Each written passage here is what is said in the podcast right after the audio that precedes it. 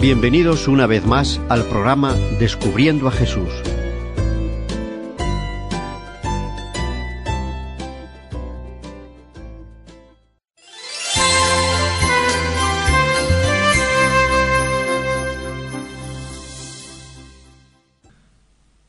Muy buenas queridos amigos, de nuevo con vosotros desde esta emisora, esta emisora amiga que lo que trata es de hacer llegar a todos los corazones de todas las buenas gentes estas respuestas a las preguntas que todos los hombres tenemos en nuestro corazón. Esas preguntas que muchas veces no hay quien nos las conteste.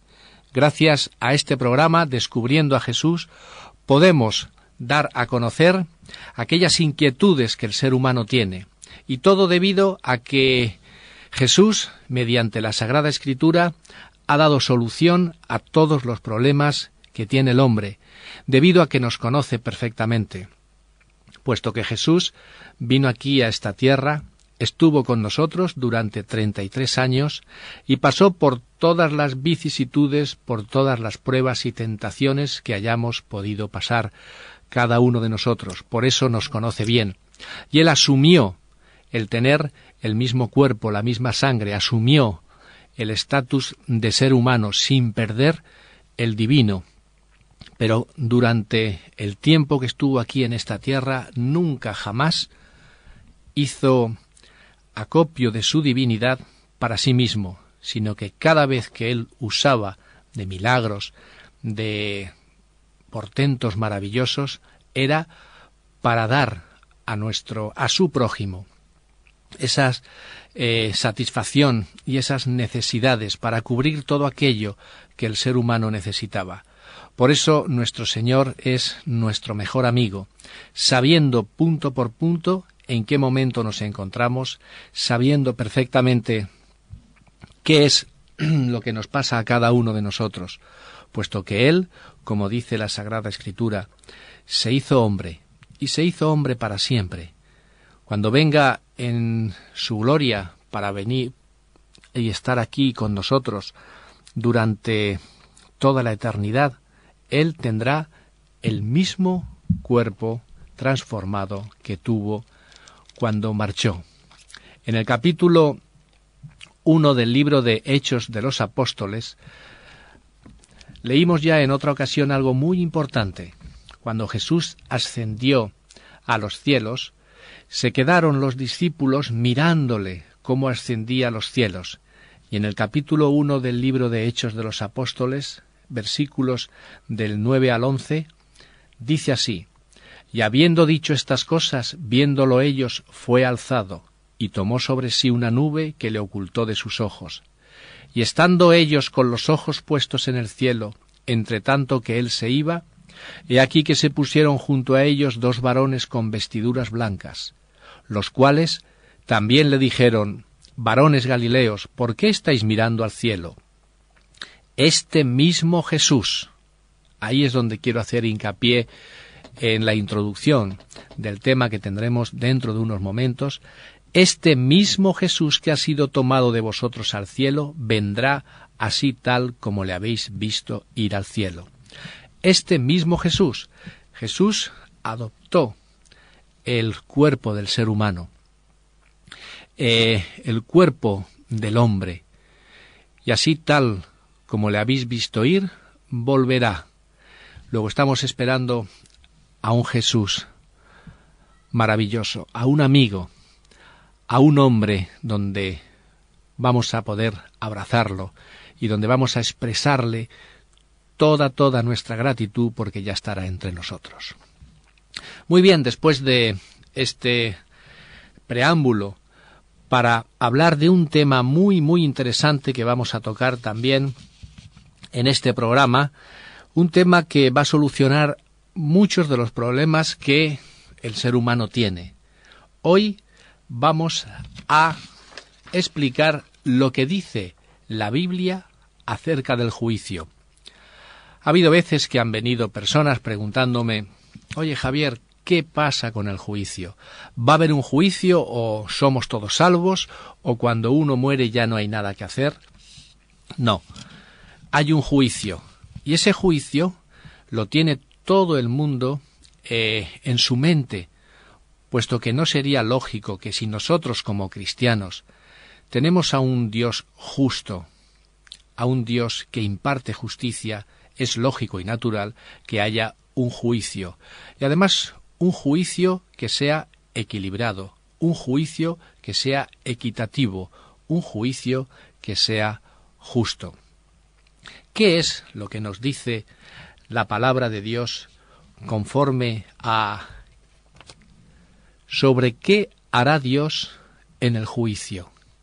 Lo podemos ver en Eclesiastés capítulo 12, versículo 14, que nos dice así, porque Dios traerá a juicio toda acción junto con todo lo escondido, sea bueno o sea malo. Dios va a traer a juicio todo, absolutamente todo.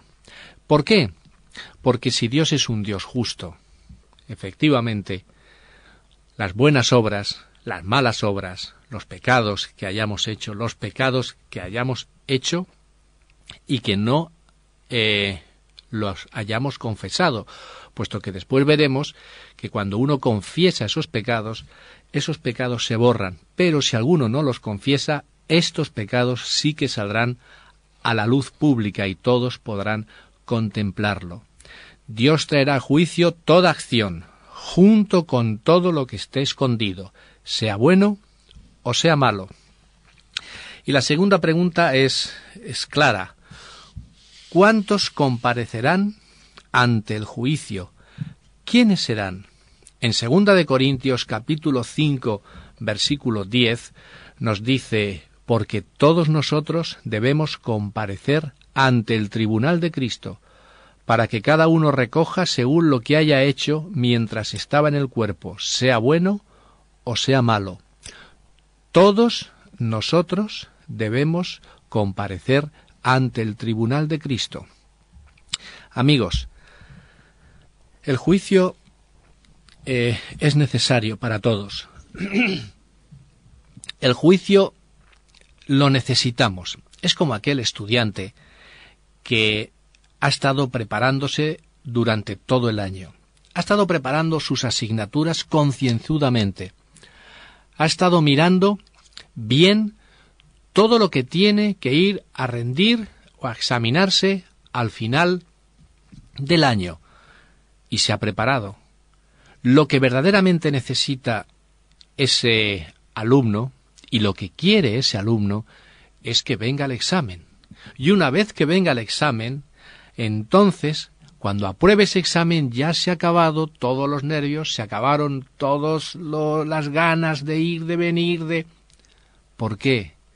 Porque el estudiante quiere decirle al profesor, esto es lo que he estudiado, yo lo sé, yo sé perfectamente esta materia, y al rendir esa materia, él aprueba y se olvidó.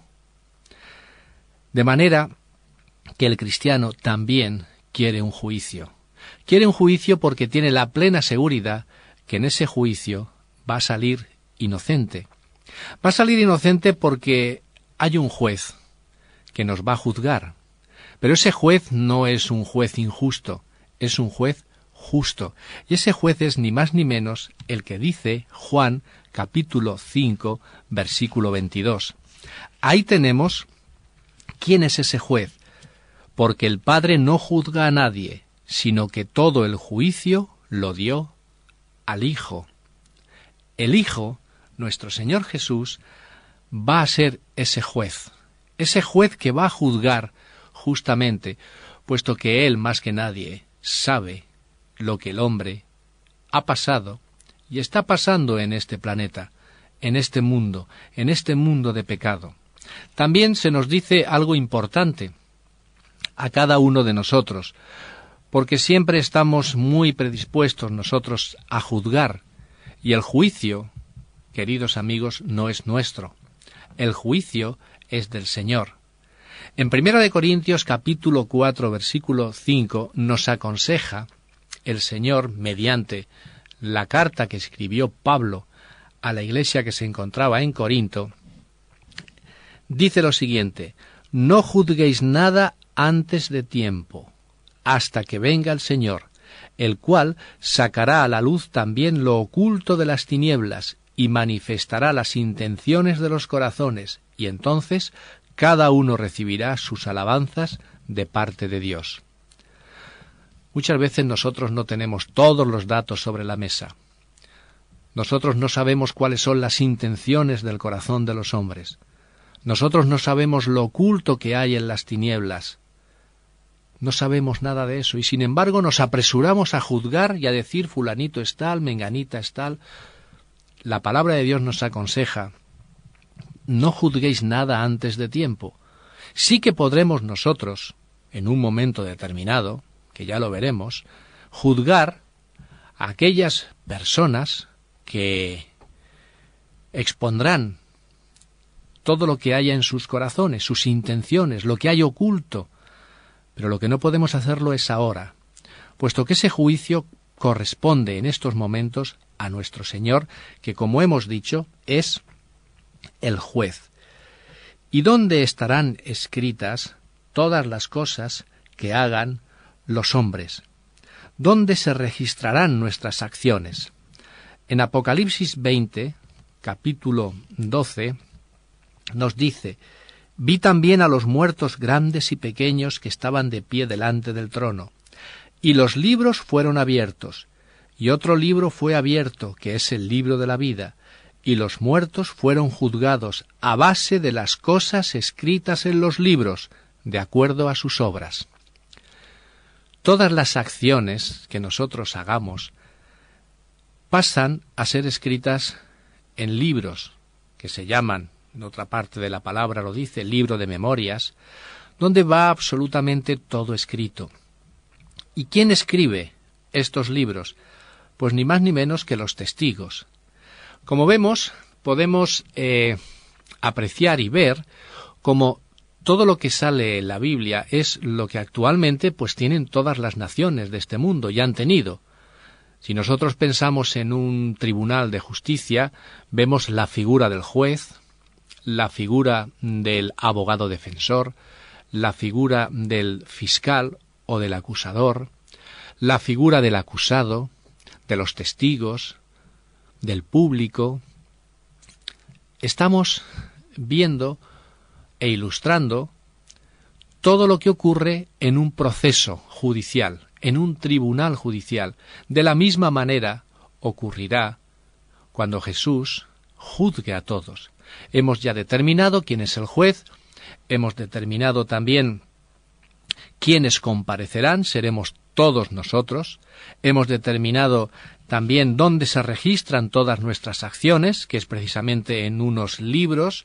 Hemos determinado quiénes son los testigos. Los testigos son los ángeles, cada uno de nosotros tiene su ángel de la guarda, y van tomando nota absolutamente de todo lo que hacemos, sea bueno o sea malo.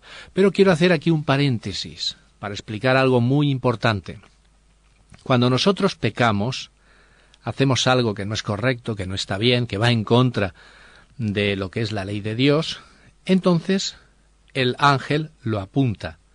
Pero si nosotros reconocemos nuestro pecado, si nosotros nos arrepentimos de lo que hemos hecho y pedimos perdón al Señor, como dijimos ya la semana pasada, ese pecado es borrado, y ese pecado no figura ya en ese libro de memorias. Ese pecado lo asume ya nuestro Señor Jesús, puesto que murió por esos pecados. Pero si nosotros no pedimos perdón ni nos arrepentimos, figura en nuestro libro de memorias, el cual aparecerá en el día del juicio. Por eso es necesario, mis amigos, que pidamos perdón por nuestros pecados, que nuestra mente, nuestro corazón, nuestra conciencia esté limpia, sencillamente porque le hemos transferido nuestro pecado por medio del arrepentimiento y la fe que tenemos en Jesús, a nuestro Señor, que murió por ellos. Por eso los libros serán abiertos y allí pues saldrá absolutamente todo. Si hay personas que no quieren confesar sus pecados, pues saldrán y se expondrán a la vista pública y todos podrán observar y ver qué es lo que han hecho durante toda su vida. Y ahora hay un detalle muy interesante, ¿Quién es nuestro abogado? ¿Quién es nuestro abogado defensor? Bien, pues en Primera de Juan, capítulo 2, eh, versículo 1, nos dice lo siguiente. Hijitos míos, estas cosas os escribo para que no pequéis, y si alguno peca, abogado tenemos delante del Padre, a Jesucristo el justo. Nuestro Señor Jesús también hace de abogado. Y es interesante, ¿verdad?, que haga de juez y de abogado, puesto que el Señor sabe perfectamente lo que estamos pasando aquí en esta tierra, y Él va a abogar, Él va a defender, Él nos va a representar delante. Producido por hopmedia.es de toda la hueste que se encuentre allí reunida en ese juicio. Y entonces, con sabiendo nosotros que somos pecadores, puesto que no pensemos que porque somos justificados o porque hemos sido convertidos ya no pecamos, eso no es así. Como decía Martín Lutero, siempre justos, siempre pecadores. Y es que es así, es una tensión que existe en el hombre. Hemos de estar constantemente pensando, hemos de estar constantemente dirigiéndonos al Señor, porque Él es nuestro Salvador. Y Él es el que nos defenderá, puesto que es nuestro abogado. Él delante de todos nos defenderá y nos dirá, Este ha creído en mí, luego este es salvo. Pero eso hemos de hacerlo diariamente, amigos. Hemos de estar diariamente, nada más levantarnos, hemos de decirle al Señor que lo queremos, y que queremos que nuestra vida sea conducida por Él, que todos nuestros trabajos, las acciones, las obras, cualquier cosa que hagamos, sea todo para honra y gloria de nuestro Señor Jesús, que murió por nosotros. De manera que ya tenemos otro, otra figura más de este tribunal de justicia, que es el abogado. Estas cosas os escribo para que no pequéis, y si alguno peca, abogado tenemos delante del Padre, a Jesucristo el justo. Pero nos falta algo muy importante. En todo juicio, pues tenemos al juez, como hemos dicho, al abogado, al acusador, al fiscal, los testigos, pero ¿sobre qué juzga el juez? El juez, en todos los países, siempre tiene que tener una ley, una ley que, por regla general, lo escriben los, eh, los parlamentarios o lo escriben los que se encargan de desarrollar la legislatura y después los jueces aplican esa ley. Pero todo juez es necesario que tenga una ley. ¿No pensáis vosotros también que nuestro Dios tenga una ley? Por supuesto, porque si no tenemos una ley, sobre qué se nos va a juzgar. Hay quien piensa que la ley ya está abolida, hay quien piensa que la ley es una ley de amor, que es correcto también, y que todo vale. Eso no es correcto. Un juez justo necesita sentar justicia, con su amor, con su misericordia, pero también siendo justo, aplicando la ley. ¿Y qué nos dice Santiago en el capítulo 2, versículo 12? dice algo muy interesante para que podáis subrayar y hasta colorear este versículo. Así hablad y así actuad, como quienes están a punto de ser juzgados por la ley de la libertad. Dios llama a su ley, Dios llama al decálogo, Dios llama a sus diez mandamientos la ley de la libertad. Esa ley nos hace libres, sencillamente porque la ley que Dios expresó a Moisés, escritas en tablas de piedra, es ni más ni menos que su carácter, y el carácter de Dios es eterno, la ley es eterna, y siempre va a existir. Esa ley es la llamada la ley de la libertad. Esa ley será la que condene o también la que designe la salvación, aunque Jesús es nuestro Salvador, esa ley lo que hace es eh, reflejar ante nosotros si estoy pecando o no, puesto que debe decir algo también muy importante. La ley no salva. El único salvador es nuestro Señor Jesús. Y al final, después de aplicar todo lo que hemos dicho, ¿cuál será la sentencia? En Mateo 25, versículos del 31 al 46, leeremos algunos, la sentencia será la siguiente. Entonces el rey dirá a los de su derecha, Venid, benditos de mi Padre, heredad del reino que ha sido preparado para vosotros desde la fundación del mundo. Y también dirá a los de su izquierda, Apartaos de mí, malditos, al fuego eterno preparado para el diablo y sus ángeles. Entonces irán estos al tormento eterno y los justos a la vida eterna. Nosotros no podemos juzgar quiénes van a ir a un sitio y quiénes van a ir a otro, no nos corresponde. Lo que sí que podemos desear es que todos acepten a Jesús como el Salvador. Haciendo estas cosas, os aseguro que tendremos la vida eterna. Y así será. Los que hayan aceptado a Jesús viviremos eternamente. Los que no quieran a Jesús, pues descansarán eternamente, puesto que os tengo que adelantar que el infierno eterno en la palabra de Dios no se contempla. Lo que sí que se contempla es la muerte eterna, el descanso eterno. Eso sí que nos habla de un Dios justo, no de un Dios justiciero. Mis amigos, hemos estado desarrollando y meditando sobre lo que es el juicio. Necesitamos los cristianos que venga Jesús y que juzgue a vivos y a muertos. Y lo necesitamos, pues como decíamos antes, los estudiantes necesitan rendir sus cuentas, rendir sus exámenes, para que el profesor sepa que él sabe y ya se olvide hasta de la asignatura que quiere. Nosotros también, como cristianos, necesitamos que Jesús venga, que tengamos a nuestro abogado defensor y que Él diga, ¿habéis creído en mí? ¿Habéis hecho lo que yo os dije? Pues entonces nos dirá a todos nosotros, Venid, benditos de mi Padre, heredad del reino que ha sido preparado para vosotros desde la fundación del mundo. Mis amigos, el creer en Jesús lo es todo, es nuestro Salvador. Por eso, yo también oro y deseo que todos vosotros aceptéis a Jesús como vuestro Salvador personal y un día nos podamos ver todos eternamente en ese lugar que Dios nos ha preparado.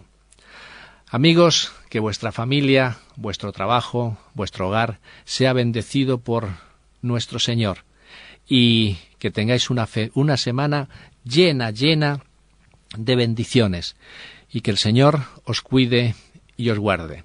Es para mí un privilegio y un honor desde estos micrófonos poder predicar la palabra a todos vosotros. Nos vemos la próxima semana en este programa, Descubriendo a Jesús.